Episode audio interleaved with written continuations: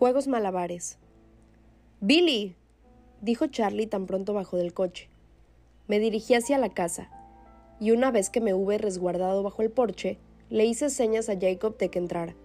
Oí a Charlie saludarlos efusivamente a mis espaldas. Jacob, voy a hacer como que no te he visto al volante, dijo con desaprobación. En la reserva obtenemos muy pronto los permisos de conducir, replicó Jacob mientras yo abría la puerta y encendía la luz del porche. Mm, seguro que sí, se rió Charlie. Tengo que aprovechar para dar una vuelta. A pesar de los años transcurridos, reconocí con facilidad la voz retumbante de Billy. Su sonido me hizo sentir repentinamente más joven, una niña. Entré a la casa, dejando la puerta abierta detrás de mí, y fui encendiendo las luces antes de colgar mi chamarra. Luego permanecí en la puerta, contemplando con ansiedad cómo Charlie y Jacob ayudaban a Billy a bajar del coche y a sentarse en la silla de ruedas. Me aparté del camino mientras entraban a toda prisa sacudiéndose la lluvia. Vaya sorpresa, estaba diciendo Charlie. Hace ya mucho que no venimos, confío en que no sea un mal momento, respondió Billy, cuyos inescrutables ojos negros volvieron a fijarse en mí. No, es magnífico, espero que puedan quedarse para el partido. Jacob mostró una gran sonrisa. Creo que ese es el plan. Nuestra televisión se descompuso la semana pasada. Billy le dirigió una mueca a su hijo y añadió Y por supuesto, Jacob deseaba volver a ver a Bella. Jacob frunció el ceño y agachó la cabeza mientras yo reprimía una oleada de remordimiento. Tal vez había sido demasiado convincente en la playa. ¿Tienen hambre? Pregunté mientras me dirigía a la cocina, deseosa de escapar de la inquisitiva mirada de Billy. No, cenamos antes de venir, respondió Jacob. ¿Y tú, Charlie? Le pregunté de refilón a tiempo que entraba rápidamente en la cocina para escabullirme. Claro, replicó. Su voz se desplazó hacia la habitación de enfrente, hacia el televisor. Oí cómo lo seguía a la silla de Billy. Los sándwiches de queso se estaban tostando en la sartén mientras cortaba unas rodajas de tomate, cuando sentí que había alguien a mi espalda. Bueno, ¿y cómo te va? inquirió Jacob. Bastante bien, sonreí. Era difícil resistirse a su entusiasmo. ¿Y a ti terminaste el coche? No, arrugó la frente. Aún necesito piezas. Pedimos ese prestado, comentó mientras señalaba con el pulgar en dirección al patio delantero. Lo siento, pero no he visto ninguna pieza. ¿Qué es lo que están buscando? Un cilindro maestro. Sonrió de oreja a oreja y de repente añadió. ¿A la pick-up le falla algo? No. Ah, me lo pregunto porque veo que no la usas. Mantuve la vista fija en la sartén mientras levantaba el extremo de un sándwich para comprobar la parte inferior. Di un paseo con un amigo. Un buen coche, comentó con admiración. Aunque no reconocía al conductor, creía conocer a la mayoría de los chicos de por aquí. Asentí sin comprometerme ni alzar la vista mientras volteaba los sándwiches. Parecía que papá lo conoce. Jacob, ¿me puedes pasar los platos? Están en el anaquel encima del fregadero. Claro. Tomó los platos en silencio. Esperaba que olvidara el asunto. ¿Quién es? preguntó mientras colocaba dos platos a mi alcance. Suspiré derrotada. Edward Cullen. Para mi sorpresa, se echó a reír. Alcé la vista hacia él. Parecía un poco avergonzado. Supongo que eso lo explica todo, comentó. Me preguntaba por qué papá se comportaba de un modo tan extraño. Es cierto, Simulé una expresión inocente. No le gustan los Colen. Viejo supersticioso, susurró. No crees que se lo vaya a decir a Charlie, ¿verdad? No pude evitar preguntárselo. Las palabras, pronunciadas en voz baja, salieron precipitadamente de mis labios. Lo dudo, respondió firmemente. Creo que Charlie lo regañó bastante la última vez, y desde entonces no han hablado mucho. Me parece que esta noche es una especie de reencuentro así que no creo que papá lo vuelva a mencionar. Ah, dije, intentando parecer indiferente. Me quedé en la sala después de llevarle a Charlie la cena, fingiendo ver el partido mientras Jacob charlaba conmigo, pero en realidad estaba escuchando la conversación de los dos hombres. atenta a cualquier indicio de algo sospechoso y lista para tratar de detener a Billy si era necesario. Fue una larga noche, tenía mucha tarea, pero temía dejar a Billy a solas con Charlie. Finalmente, el partido terminó. ¿Tus amigos y tú regresarán pronto a la playa? Preguntó Jacob mientras empujaba la silla de su padre hacia la puerta. No estoy segura, contesté. La pasamos bien, Charlie, dijo Billy. Ven a ver el próximo partido, lo animó Charlie. Seguro, seguro, dijo Billy. Aquí estaremos. Que pasen buena noche. Sus ojos se enfocaron y su sonrisa desapareció al agregar con gesto serio. Cuídate, Vela.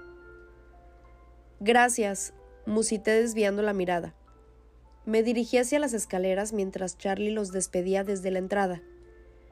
Espera, Vela, me pidió. Me encogí. ¿Le había dicho Billy algo antes de que me reuniera con ellos en la sala? Pero Charlie seguía relajado y sonriente gracias a la inesperada visita. He tenido oportunidad de hablar contigo esta noche. ¿Qué tal estuvo tu día? Bien, Vacilé con un pie en el primer escalón, en busca de detalles que pudiera compartir con él sin comprometerme. Mi equipo de badminton ganó cuatro partidos. Vaya, no sabía que supieras jugar badminton. Bueno, en realidad no, pero mi compañero es realmente bueno, admití. ¿Quién es? inquirió interesado. Eh, Mike Newton, le revelé a regañadientes. Ah, sí, me comentaste que eras amiga del chico de los Newton, se animó. Una buena familia. Musitó para sí durante un minuto. ¿Por qué no le pides que te lleve al baile este fin de semana? ¡Pa! gemí. Está saliendo con mi amiga Jessica. Además ya sabes que no sé bailar. Ah, sí, murmuró. Entonces me sonrió con un gesto de disculpa. Bueno, supongo que es mejor que te vayas el sábado. Había planeado ir de pesca con los compañeros de la comisaría, Parece que va a ser calor de verdad, pero me puedo quedar en casa si quieres, posponer tu viaje hasta que alguien te pueda acompañar. Sé que te dejo aquí sola mucho tiempo. Papá, lo estás haciendo muy bien. Le sonreí con la esperanza de ocultar mi alivio. Nunca me ha preocupado estar sola. En eso me parezco mucho a ti. Le guiñé un ojo, y al sonreírme se le hicieron arrugas alrededor de los ojos. Esa noche dormí mejor, porque estaba demasiado cansada para soñar de nuevo. Desperté de buen humor en la mañana gris perla. La tensa velada con Billy y Jacob ahora me parecía inofensiva, y decidí olvidarla por completo. Me descubrí silbando mientras me recogía el pelo con un pasador. Luego bajé las escaleras dando saltos. Charlie, que desayunaba sentado en la mesa, se dio cuenta y me comentó Estás muy alegre esta mañana. Me encogí de hombros. Es viernes, me di mucha prisa para salir en cuanto se fuera Charlie. Había preparado la mochila, me había calzado los zapatos y cepillado los dientes, pero Edward fue más rápido a pesar de que salí disparada en cuanto me aseguré de que Charlie se había perdido de vista. Me esperaba en su flamante coche con las ventanillas abajo y el motor apagado. Esta vez no vacilé en subirme al asiento del copiloto lo más rápidamente posible para ver su rostro me dedicó esa sonrisa traviesa y abierta que me hacía contener el aliento y me paralizaba el corazón. No podía concebir que un ángel fuera más hermoso. No había nada en Edward que se pudiera mejorar. ¿Cómo dormiste? me preguntó. Sabía lo atrayente que me resultaba su voz.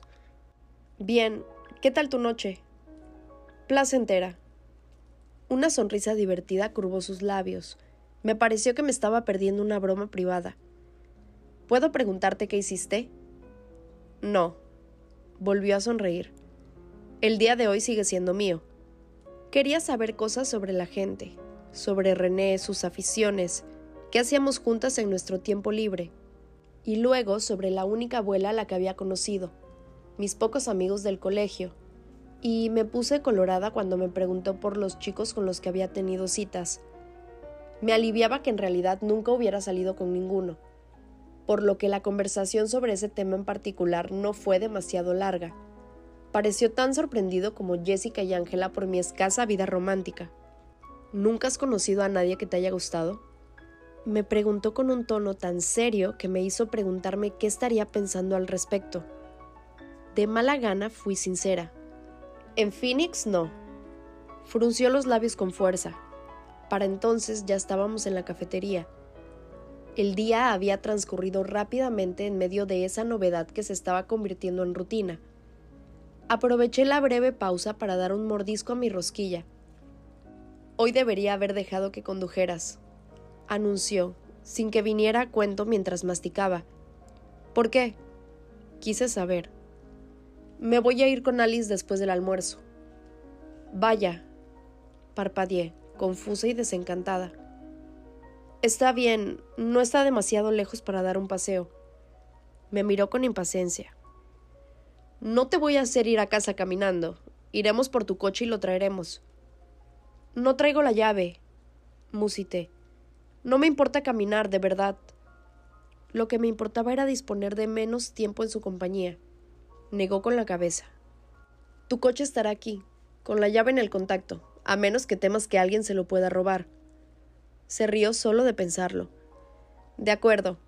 Acepté con los labios apretados. Estaba casi segura de que la llave estaba en el bolsillo del pantalón de mezclilla que había usado el miércoles, debajo de un montón de ropa en el lavadero. Jamás la encontraría, aunque rompiera en mi casa o cualquier otra cosa que estuviera planeando. Pareció percatarse del desafío implícito en mi aceptación, pero sonrió burlón, demasiado seguro de sí mismo. ¿A dónde vas a ir? Pregunté de la forma más natural que fui capaz. De casa, replicó secamente. Si voy a estar a solas contigo mañana, voy a tomar todas las precauciones posibles. Su rostro se hizo más taciturno y suplicante. Aunque todavía lo puedes cancelar, ya sabes. Bajé la vista, temerosa del persuasivo poder de sus ojos. Me negué a dejarme convencer de que había que temerle, sin importar lo real que pudiera ser el peligro. No importa, me repetí en la mente. No, susurré mientras lo miraba la cara. No puedo. Tal vez tengas razón, murmuró sombríamente. El color de sus ojos parecía oscurecerse conforme lo miraba. Cambié de tema. ¿A qué hora te veré mañana? Quise saber, ya deprimida por la idea de tener que dejarlo ahora. Depende. Es sábado. ¿No quieres dormir hasta tarde? me ofreció. No, respondí a toda prisa. Contuvo una sonrisa. Entonces, a la misma hora de siempre, decidió. ¿Estará Charlie ahí? No, mañana se va a pescar. Sonreía abiertamente ante el recuerdo de la forma tan conveniente en la que se habían solucionado las cosas. ¿Y qué pensarás si no vuelves? inquirió con la voz cortante. No tengo ni idea, repliqué con frialdad. Sabe que tengo intención de lavar ropa. Tal vez crea que me he caído dentro de la lavadora. Me miró con el ceño enfurruñado, y yo hice lo mismo. Su rabia fue mucho más impresionante que la mía. ¿Qué vas a cazar esta noche? Le pregunté cuando supe que había perdido el concurso de seños. Cualquier cosa que encontremos en el parque. Parecía divertido por mi referencia informal a sus actividades secretas. No vamos a ir lejos. ¿Por qué vas con Alice? Pregunté extrañada. Alice es la más compasiva. Frunció el ceño al hablar. ¿Y los otros? Pregunté con timidez. ¿Cómo han reaccionado? Arrugó la frente durante unos momentos, la mayoría con incredulidad. Miré a hurtadillas y con rapidez a su familia. Permanecían sentados con la mirada perdida en diferentes direcciones, del mismo modo que la primera vez que los vi, solo que ahora eran cuatro, su hermoso hermano con pelo de bronce se sentaba frente a mí con los dorados ojos turbados. No les gusto, supuse. No es eso, disintió, pero sus ojos eran demasiado inocentes para mentir. No comprenden por qué no te puedo dejar sola. Sonreí de oreja a oreja. Yo tampoco, si vamos al caso. Edward movió la cabeza lentamente, y luego miró al techo antes de que nuestras miradas volvieran a encontrarse. Te lo dije, no te ves a ti misma con ninguna claridad. No te pareces a nadie que haya conocido. Me fascinas. Le dirigí una mirada de furia, segura de que hablaba en broma. Edward sonrió al descifrar mi expresión.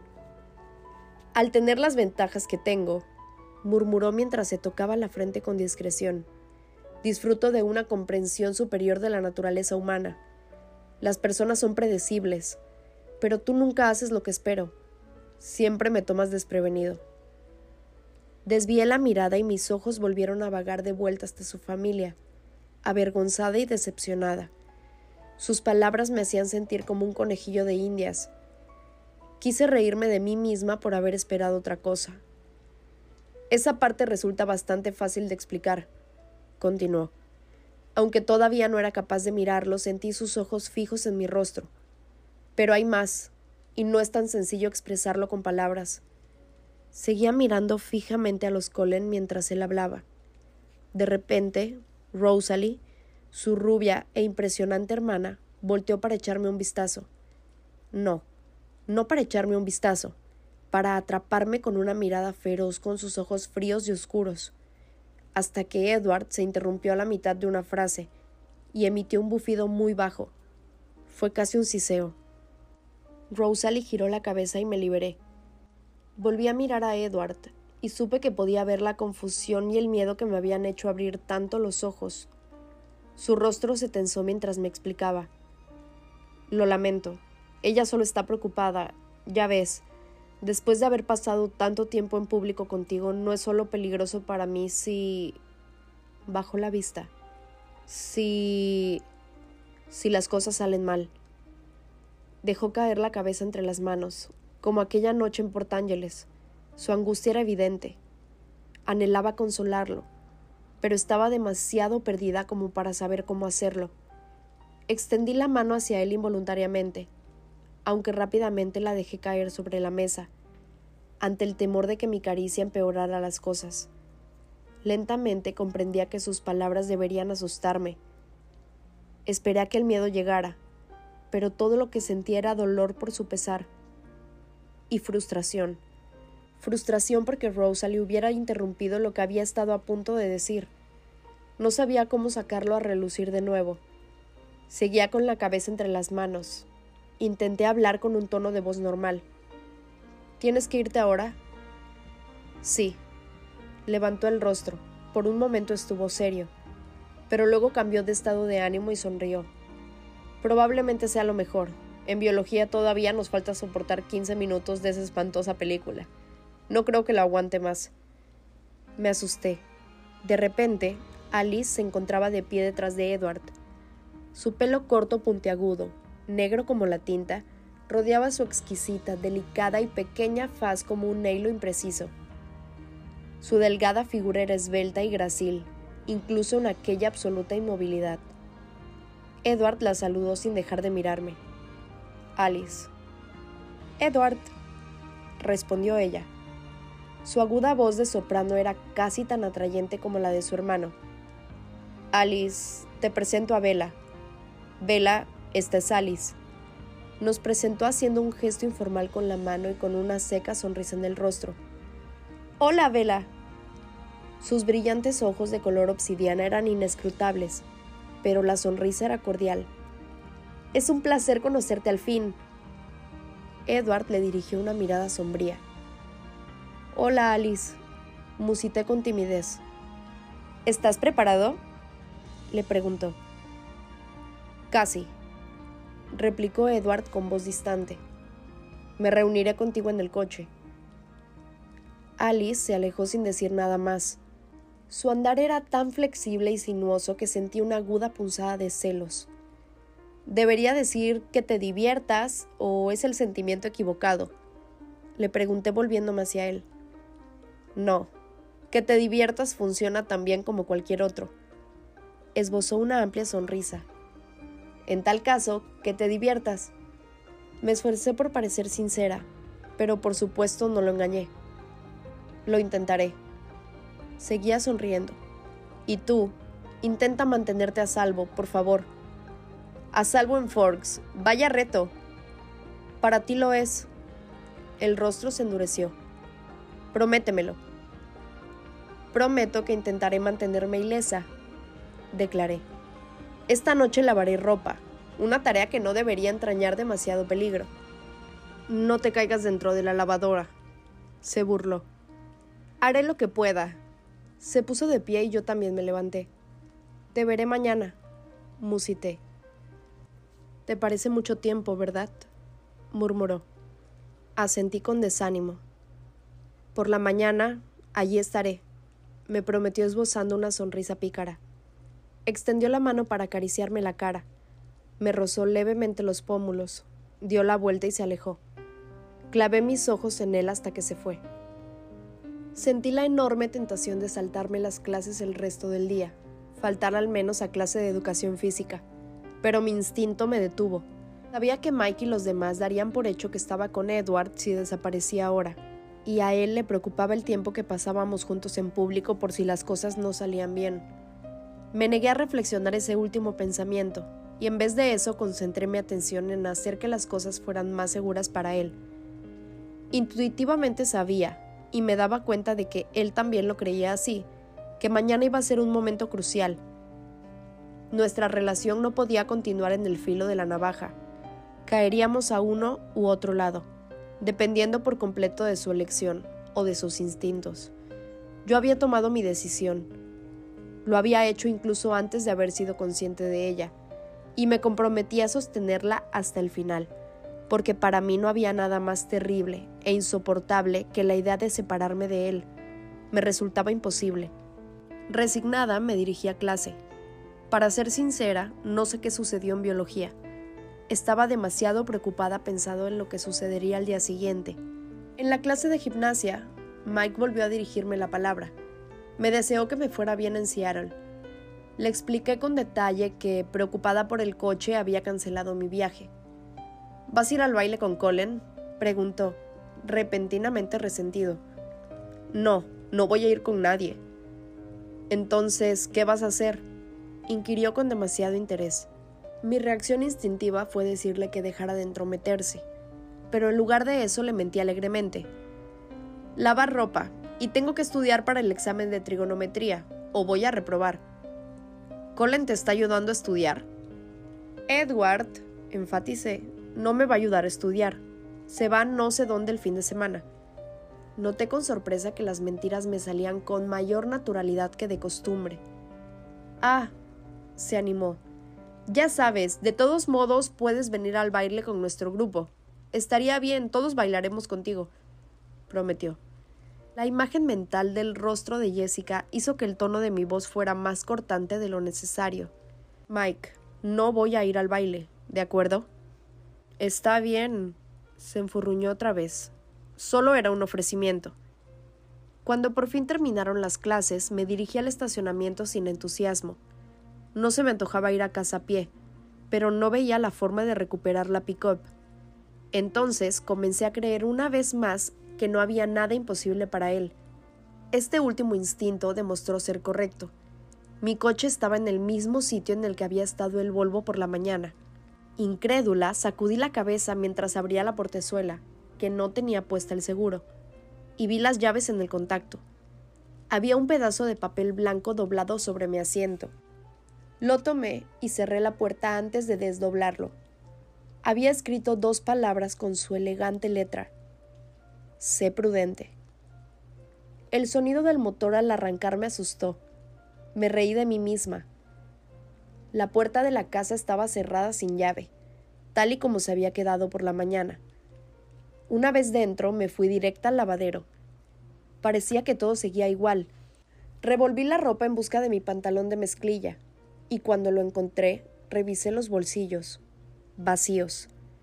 Quizás las había dejado puestas dentro del coche, pensé sacudiendo la cabeza. Siguiendo el mismo instinto que me había impulsado a mentirle a Mike, telefoné a Jessica con el pretexto de desearle suerte en el baile. Cuando ella me deseó lo mismo para mi día con Edward, le mencioné lo de la cancelación. Parecía más desencantada de lo realmente necesario tratándose de una observadora imparcial. Después de eso me despedí rápidamente. Charlie estuvo distraído durante la cena, Supuse que le preocupaba algo relacionado con el trabajo, o tal vez con el partido de baloncesto. O puede que le hubiera gustado de verdad la lasaña.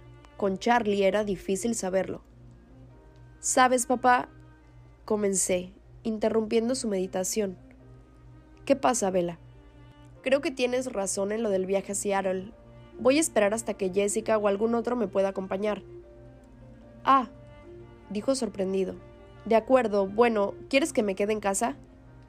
No, papá, no cambies tus planes. Tengo un millón de cosas que hacer. La tarea, lavar ropa. Necesito ir a la biblioteca y al supermercado. Estaré yendo y viniendo todo el día. Ve y diviértete. ¿Estás segura? Totalmente, papá. Además, el nivel de pescado del congelador está bajando peligrosamente. Hemos descendido hasta tener reservas solo para dos o tres años. Me sonrió. Es fácil vivir contigo, Vela. Podría decir lo mismo de ti. Contesté entre risas demasiado apagadas, pero no pareció notarlo. Me sentí culpable por hacerle creer eso, y estuve a punto de seguir el consejo de Edward y decirle dónde iba a estar. A punto. Después de la cena doblé la ropa y puse otra carga en la secadora. Por desgracia, era la clase de trabajo que solo mantiene ocupadas las manos, y mi mente tuvo demasiado tiempo libre. Sin duda, y debido a eso perdí el control. Fluctuaba entre una ilusión tan intensa que se acercaba al dolor y un miedo insidioso que minaba mi decisión. Tuve que seguir recordándome que ya había elegido y que no había vuelta atrás. Saqué del bolsillo la nota de Edward y dediqué mucho más esfuerzo del necesario a revisar con las dos simples palabras que había escrito. Él quería que estuviera salvo, me dije una y otra vez. Solo podía aferrarme a la confianza de que al final ese deseo prevalecería sobre los demás. ¿Qué otra alternativa tenía? ¿Apartarlo de mi vida? Intolerable. Además, en realidad parecía que toda mi vida giraba en torno a él desde que vine a Forks.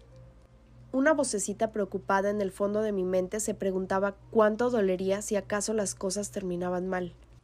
Me sentí aliviada cuando se hizo suficientemente tarde para acostarme.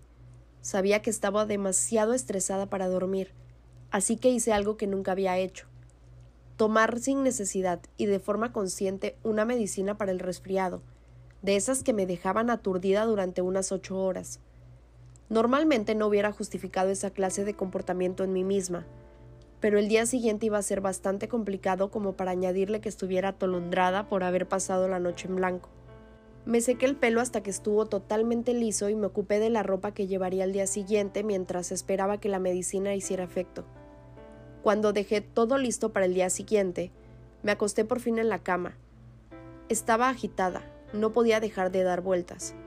Me levanté y busqué de la caja de zapatos de los CD hasta encontrar una recopilación de los nocturnos de shopping. Lo puse a un volumen muy bajo y volví a acostarme, concentrándome en ir relajando cada parte de mi cuerpo.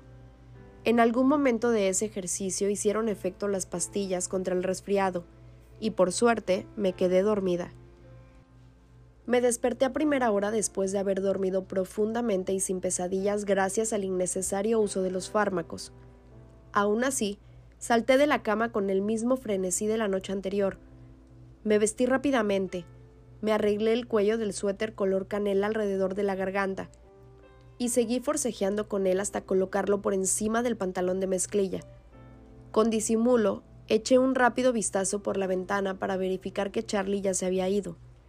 Una fina y algodonosa capa de nubes cubría el cielo, pero no parecía que fuera a durar mucho. Desayuné sin saborear lo que comía, y me apresuré a lavar los platos cuando terminé. Volví a echar un vistazo por la ventana, pero no se había producido cambio alguno. Apenas había terminado de cepillarme los dientes y me disponía a bajar las escaleras, cuando una discreta llamada con los nudillos provocó un sordo golpeteo de mi corazón contra las costillas. Fui corriendo hasta la entrada. Tuve un pequeño problema con el seguro, pero por fin conseguí abrir la puerta de un tirón, y allí estaba él. Toda la agitación se desvaneció, y recuperé la calma en cuanto vi su rostro. Al principio no estaba sonriente, sino sombrío, pero su expresión se alegró en cuanto se fijó en mí, y se rió entre dientes. Buenos días. Mm, ¿Qué pasa? Eché un vistazo hacia abajo para asegurarme de que no había olvidado ponerme algo importante, como los zapatos o los pantalones. Hacemos juego. Se volvió a reír. Me di cuenta de que él llevaba un gran suéter ligero del mismo color que el mío. cuyo cuello dejaba al descubierto el de la camiseta blanca que llevaba debajo, y pantalón de mezclilla azul. Me uní a sus risas al tiempo que ocultaba una secreta punzada de arrepentimiento. ¿Por qué podía él parecer un modelo de pasarela y yo no? Cerré la puerta al salir mientras él se dirigía hacia la pick-up. Aguardó junto a la puerta del copiloto con expresión resignada y perfectamente comprensible. Hicimos un trato. Le recordé mientras ocupaba el asiento del conductor y me estiraba para abrirle la puerta. ¿A dónde? le pregunté. Ponte el cinturón, ya estoy nervioso. Le eché una mirada envenenada mientras obedecía. ¿A dónde?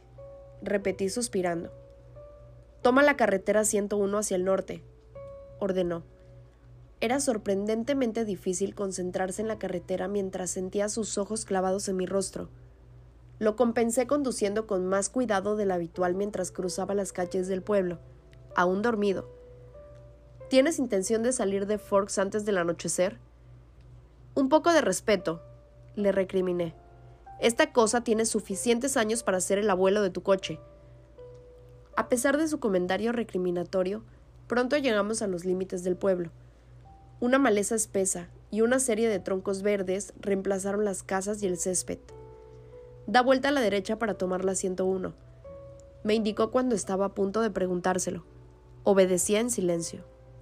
Ahora avanzaremos hasta que se acabe el asfalto, Detecté cierta sorna en su voz, pero tenía demasiado miedo de salirme de la carretera como para mirarlo y asegurarme de que tenía razón. ¿Qué hay allí donde se acaba el asfalto? Un sendero. ¿Vamos a caminar? Pregunté preocupada. Gracias a Dios me había puesto los tenis. ¿Hay algún problema? Lo dijo como si esperara que fuera así. No. Intenté que la mentira pareciera convincente, pero si pensaba que la pick-up era lenta, tenía que verme a mí. No te preocupes, solo son unos ocho kilómetros y no iremos deprisa. ¡Ocho kilómetros! No le respondí para que no notara cómo el pánico quebraba mi voz. Ocho kilómetros de raíces traicioneras y piedras sueltas que intentarían torcerme un tobillo o incapacitarme de alguna u otra manera. Aquello iba a resultar humillante. Avanzamos en silencio durante un buen rato mientras yo sentía pavor ante la perspectiva de llegar. ¿En qué piensas? preguntó con impaciencia. Solo me preguntaba dónde nos dirigimos. Volví a mentirle. Es un lugar al que me gusta mucho ir cuando el clima es bueno. Luego, ambos nos pusimos a mirar las nubes, que comenzaban a diluirse en el firmamento. Charlie dijo que hoy haría buen tiempo. ¿Le dijiste lo que te proponías? No, pero Jessica cree que vamos a Seattle juntos. La idea parecía de su agrado. ¿No? No, le dije que había suspendido el viaje, cosa que es cierta. ¿Nadie sabe que estás conmigo? inquirió, ahora con enfado. Eso depende. ¿Se lo has contado a Alice? Eso es de mucha ayuda, Bella, dijo bruscamente. Fingí no haberlo oído, pero volvió a la carga y preguntó ¿Te deprime tanto Forks que estás preparando tu suicidio? Dijiste que un exceso de publicidad sobre nosotros podría ocasionarte problemas, le recordé. Y a ti te preocupan mis posibles problemas. El tono de su voz era de enfado y amargo sarcasmo. ¿Y si no regresas a casa? Negué con la cabeza sin apartar la vista de la carretera. Murmuró algo en voz baja, pero habló tan deprisa que no entendí. Nos mantuvimos en silencio el resto del trayecto en el coche. Noté que en su interior se alzaban oleadas de rabiosa desaprobación, pero no se me ocurría nada que decir. Entonces se terminó la carretera. Se redujo hasta convertirse en un sendero de menos de medio metro de ancho, marcado por pequeños indicadores de madera. Me estacioné sobre el estrecho acotamiento y salí sin atreverme a fijar mi vista en él, puesto que se había enfadado conmigo, y tampoco tenía ninguna excusa para mirarlo. Hacía calor, mucho más del que había hecho en Forks desde el día de mi llegada, y a causa de las nubes casi se sentía bochorno. Me quité el suéter y me lo anudé a la cintura, contenta de haberme puesto una camiseta ligera y sin mangas, sobre todo si me esperaban ocho kilómetros a pie. Lo oí dar un portazo, y pude comprobar que también él se había quitado el suéter. Permanecía cerca del coche, de espaldas a mí, encarándose con el bosque primigenio. Por aquí, indicó, girando la cabeza y con expresión aún molesta. Comenzó a adentrarse en el bosque sombrío. ¿Y el sendero? El pánico se manifestó en mi voz mientras rodeaba el vehículo para alcanzarlo. Dije que al final de la carretera había un sendero, no que fuéramos a seguirlo. ¿No iremos por el sendero? Pregunté con desesperación. No voy a dejar que te pierdas. Se dio la vuelta al hablar, sonriendo burlonamente, y contuve un gemido. Llevaba desabotonada la camiseta blanca sin mangas, así que la suave superficie de su piel se veía desde el cuello hasta los marmóreos contornos de su pecho, sin que su musculatura perfecta quedara oculta debajo de la ropa. La desesperación me hirió en lo más hondo al comprender que era demasiado perfecto. No había manera de que aquella criatura celestial estuviera hecha para mí. Desconcertado por mi expresión torturada, Edward me miró fijamente. ¿Quieres volver a casa? dijo con un hilo de voz. Un dolor de diferente naturaleza al mío impregnaba su voz. No. Me aproximé a él, ansiosa por no desperdiciar ni un segundo del tiempo que pudiera estar en su compañía. ¿Cuál es el problema? preguntó con amabilidad. No soy una buena senderista, le expliqué desanimada. Tendrás que tener paciencia conmigo. Puedo ser paciente si hago un gran esfuerzo. Me sonrió y sostuvo mi mirada en un intento de levantarme el ánimo. Súbita e inexplicablemente alicaído. Intenté devolverle la sonrisa, pero no fue convincente. Estudió mi rostro. Te llevaré de vuelta a casa, prometió. No supe si se refería a algo que ocurriría al final de la jornada o inmediatamente. Sabía que él creía que era el miedo lo que me turbaba, y de nuevo agradecí ser yo la única persona a la que no podría leerle el pensamiento. Si quieres que recorra ocho kilómetros a través de la selva antes del atardecer, será mejor que empieces a indicarme el camino, le repliqué con acritud. Torció el gesto mientras se esforzaba por comprender mi tono y la expresión de mis facciones. Después de unos momentos, se rindió y encabezó la marcha hacia el bosque. No resultó tan duro como había temido. La mayor parte del camino era plana, y él estuvo a mi lado para sostenerme al pasar por los húmedos helechos y los mosaicos de musgo. Cuando teníamos que sortear árboles caídos o rocas, me ayudaba, sosteniéndome por el codo y soltándome en cuanto el camino se despejaba. El toque gélido de su piel sobre la mía hacía palpitar mi corazón invariablemente. Las dos veces en que esto sucedió lo miré de reojo.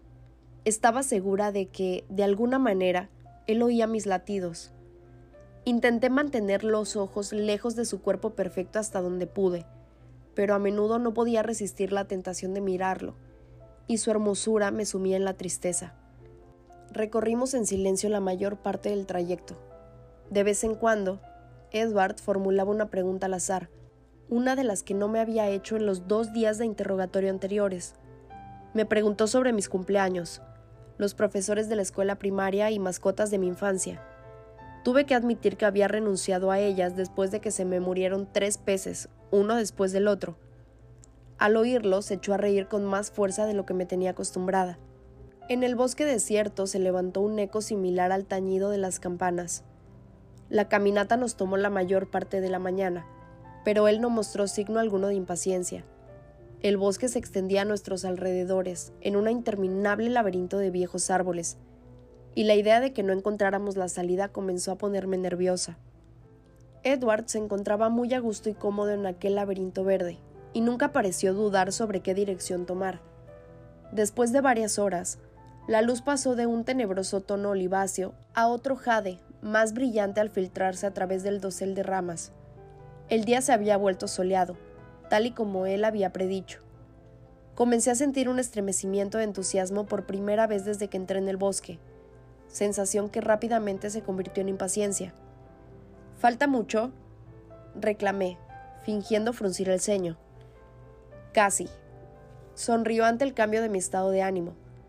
¿Ves ese fulgor allá adelante? Miré atentamente a través del denso follaje del bosque ¿Debería verlo? Esbozó una sonrisa burlona. Puede que sea muy tenue para tus ojos. Tendré que hacer cita con el oculista, murmuré.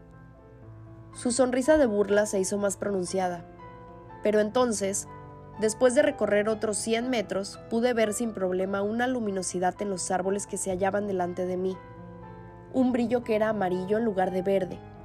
Aceleré el paso. Mi avidez crecía conforme avanzaba. Edward dejó que yo fuera adelante y me siguió en silencio.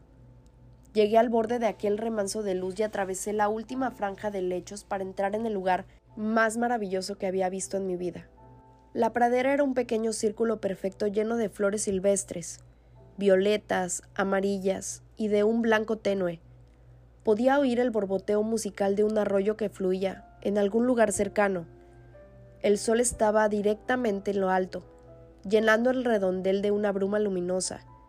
Fascinada, caminé sobre la mullida hierba en medio de las flores que se mecían en el cálido aire dorado. Di media vuelta para compartir con él todo aquello pero Edward no estaba detrás de mí como creía. Repentinamente alarmada, grité buscándolo a mi alrededor. Finalmente lo localicé, inmóvil bajo la densa sombra de las ramas, en el borde del claro, mientras me contemplaba con ojos cautelosos. Solo entonces recordé lo que la belleza del prado me había hecho olvidar, el enigma de Edward y el sol, lo que me había prometido mostrarme hoy. Di un paso hacia él, con los ojos relucientes de curiosidad. Los suyos, en cambio, se mostraban recelosos. Le sonreí para infundirle valor y le hice señas para que se reuniera conmigo, acercándome un poco más. Alzó una mano en señal de aviso y yo vacilé. Retrocedí un paso. Edward pareció respirar hondo y entonces salió al brillante resplandor del mediodía.